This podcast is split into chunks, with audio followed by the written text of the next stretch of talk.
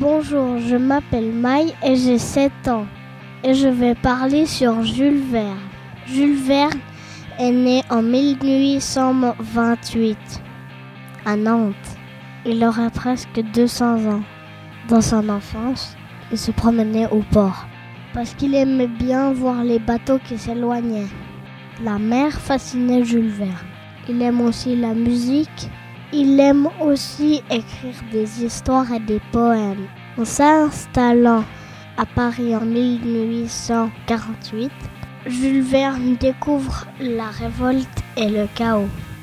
Le roi Louis-Philippe doit s'enfuir pendant qu'ils font la révolte. C'est la fin du régime monarchique. Jules Verne est un écrivain, un grand écrivain connu. Son premier roman s'appelle Cinq semaines en ballon. Il a aussi écrit 20 milieux sous les mers.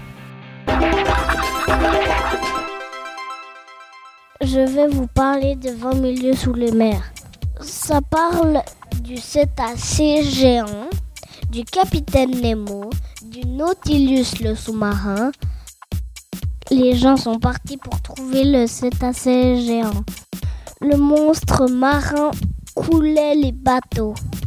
Une énorme vague a échoué sur euh, le bateau. Trois hommes sont tombés sur le monstre. Et en fait, ce n'était pas un monstre. C'était qu'un sous-marin. C'était le Nautilus, bien sûr. Avec le capitaine Nemo qui était bien sûr dedans. Le capitaine les a emprisonnés à bord du sous-marin. Ils sont restés huit mois prisonniers dans le sous-marin. Et le sous-marin voyageait très loin dans l'eau. Le capitaine Nemo a fait couler un bateau anglais.